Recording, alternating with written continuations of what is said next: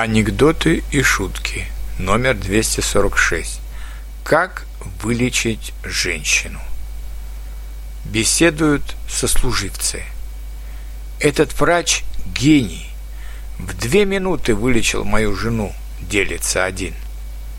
Как это ему удалось, удивляется другой.